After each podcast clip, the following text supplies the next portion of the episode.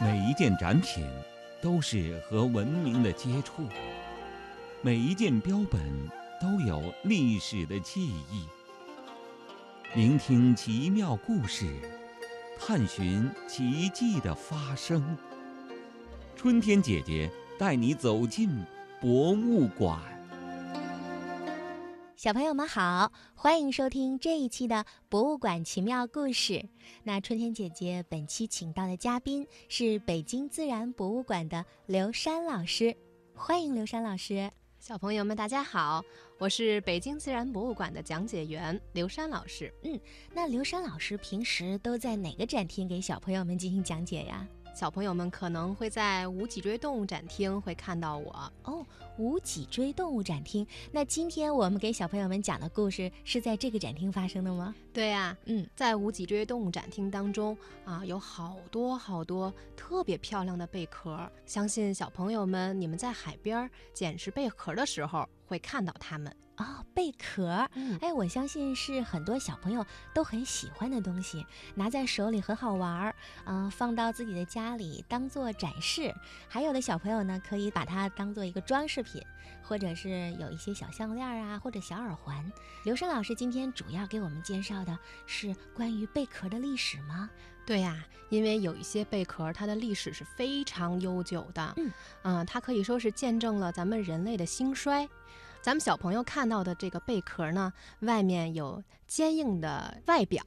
但是呢，其实它的身体是软软的。其实啊，我们想象的这个贝壳啊，它们都属于软体动物。软体动物，软体动物啊，其实呢就跟咱们现在平时看到这个蜗牛，嗯蜗牛背上有一个硬硬的壳，是但是它的身体是软的，嗯啊，就像贝壳呢，其实啊，咱们小朋友捡到这些贝壳，它的身体已经腐烂掉了。咱们已经看不到它了，嗯只有它外表这个硬硬的壳了。嗯，软体动物第一开始它在海洋当中呈现的方式，并不是我们看到的这个样子。对，它的身体是软软的。但是嗯有外壳包裹它。对啊嗯，那最古老的贝壳这种软体动物是在多少年以前呢？那就是以这个鹦鹉螺作为代表了。嗯，因为鹦鹉螺呢是从四亿年前的海底就出现了。四亿年前。嗯，那就是说，在恐龙还没有在这个地球上生存的时候，就已经有鹦鹉螺了。对，没错哦。四亿年前呢，大概是在奥陶纪的时候，嗯它就出现了。那其实鹦鹉螺呀是一种现生动物，它现在依然生活在咱们的大海当中。所以呢，我们说鹦鹉螺它为什么可以经久不衰的一直生活在啊这个海洋当中没有灭绝呢？嗯其实它身体的构造是非常非常奇妙的。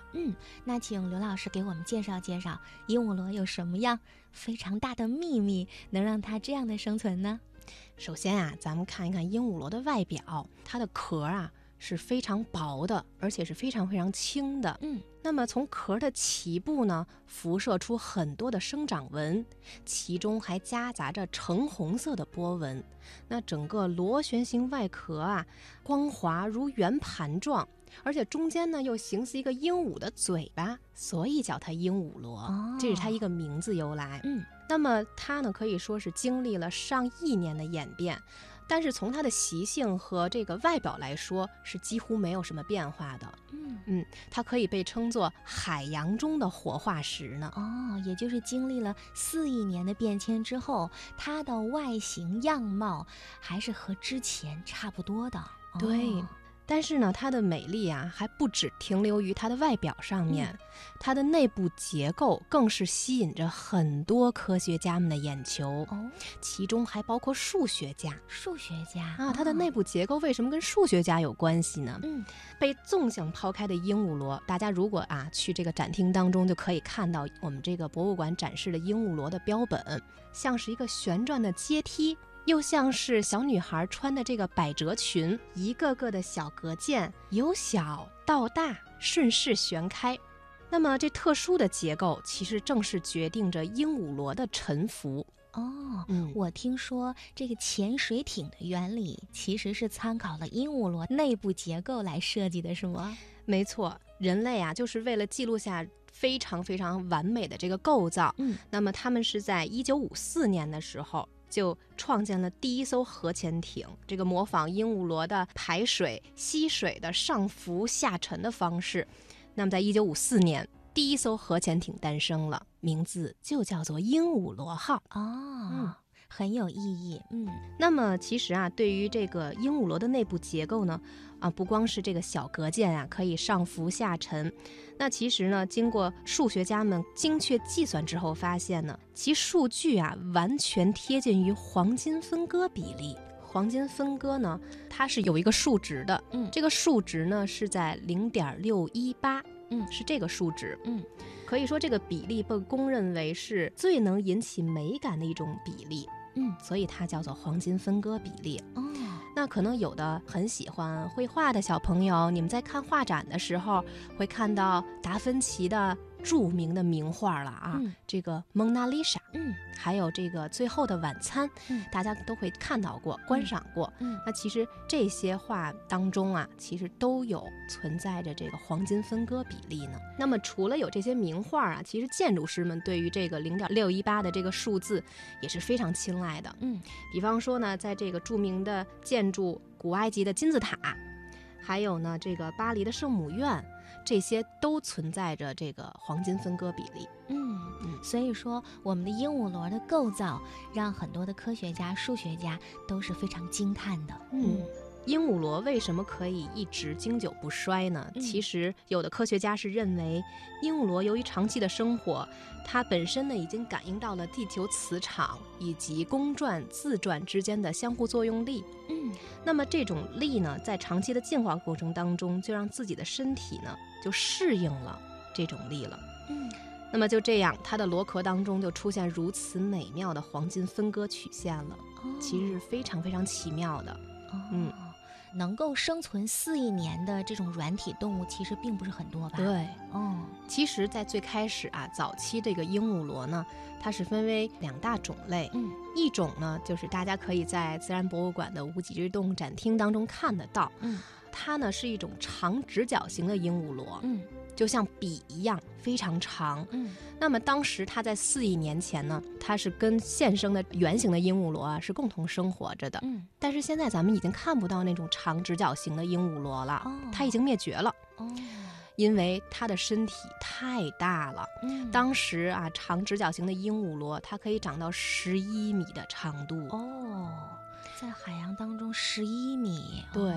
很啊壮观。但是呢，它在海洋当中啊，占据了这么大的一个体积来说呢，它吃的东西肯定是越来越多的了。嗯可能会经历了很多次的呃生物的灭亡，那么它也没有太多的东西供给给它吃了，嗯所以逐渐走向了这个灭亡。嗯而我们这种圆形的这种鹦鹉螺呢，啊、依然是生存到现在嗯啊，那有可能是因为它的身体体积比较小一些。嗯很能适应在海底的生活，所以咱们现在依然能看到它。嗯。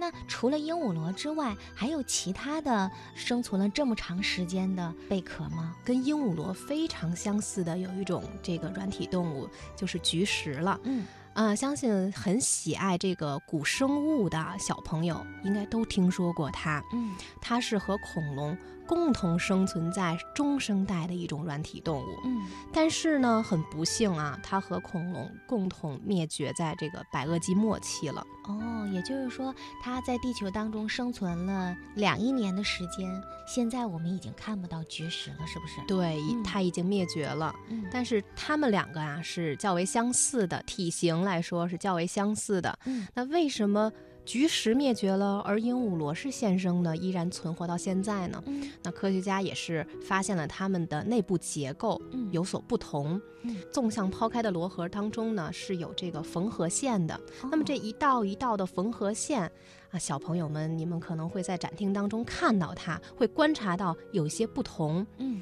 那么我们会观察到啊，这个鹦鹉螺的这个内部的缝合线呢是非常平缓的，嗯这一条一条一条的线是非常平缓的，而菊石的这个缝合线呢是非常蜿蜒曲折的嗯啊。那么这个缝合线就决定着菊石与鹦鹉螺它们两个生存的这个时间了。那刚才听了刘珊老师的介绍，鹦鹉螺因为它的外观像鹦鹉的嘴一样，嗯，那菊石它的外观就是像菊花一样吗？菊石的外表呢，它的这个花纹确实要比鹦鹉螺要丰富很多，嗯，很像菊花盛开一样。哦，嗯，好，那刚才我们说了，四亿年的鹦鹉螺现在还在存活，那我们国家对它有没有嗯、呃进行一些保护，能够让这么珍贵的物种能够继续的生存下去呢？嗯，呃，鹦鹉螺呀是国家一级保护动物，嗯，但是呢，在现在的这个海鲜市场上面，嗯、可能依然能看到它的身影，依然哦会有人在打捞这个鹦鹉螺来进行贩卖。嗯那么我们国家呢，也是这个明令禁止啊，是要保护鹦鹉螺的，禁止贩卖的。还是那句话，没有买卖就没有杀害了啊！这么美丽的生物，咱们一定要给它保护起来。嗯，是的。那刚才呢，刘珊老师介绍了鹦鹉螺，其实我对这个名字啊、呃还是近期听到的很多。我呢，在上个月的时候去了一趟烟台，烟台的金沙馆。它的外馆的建筑造型就是鹦鹉螺的造型，嗯，还特意让馆长给我介绍了一下。那可能是有很多的嗯、呃建筑师啊，还有一些做设计的人，他们也很喜欢鹦鹉螺的外观。对，就像有一些艺术家嘛，他非常喜欢偏爱鹦鹉螺的这个黄金分割比例，所以嗯他们就会把鹦鹉螺的外观产生了灵感，嗯制作出很多很多的艺术品。比方说呢，他们会做一些家居用品啊，嗯沙发呀。嗯还有，在这个青岛，正好有一个这个电影院，他们正好就是用这个鹦鹉螺的这个外形做的这个建筑物的这个外表，非常的啊漂亮。嗯所以，小朋友们在你们平时生活当中，可以去观察啊，看看有没有这种美的事物存在。嗯那也许在其中你会发现不一样的世界。好，那刘珊老师，嗯，请您告诉我们小朋友，如果去北京自然博物馆的话，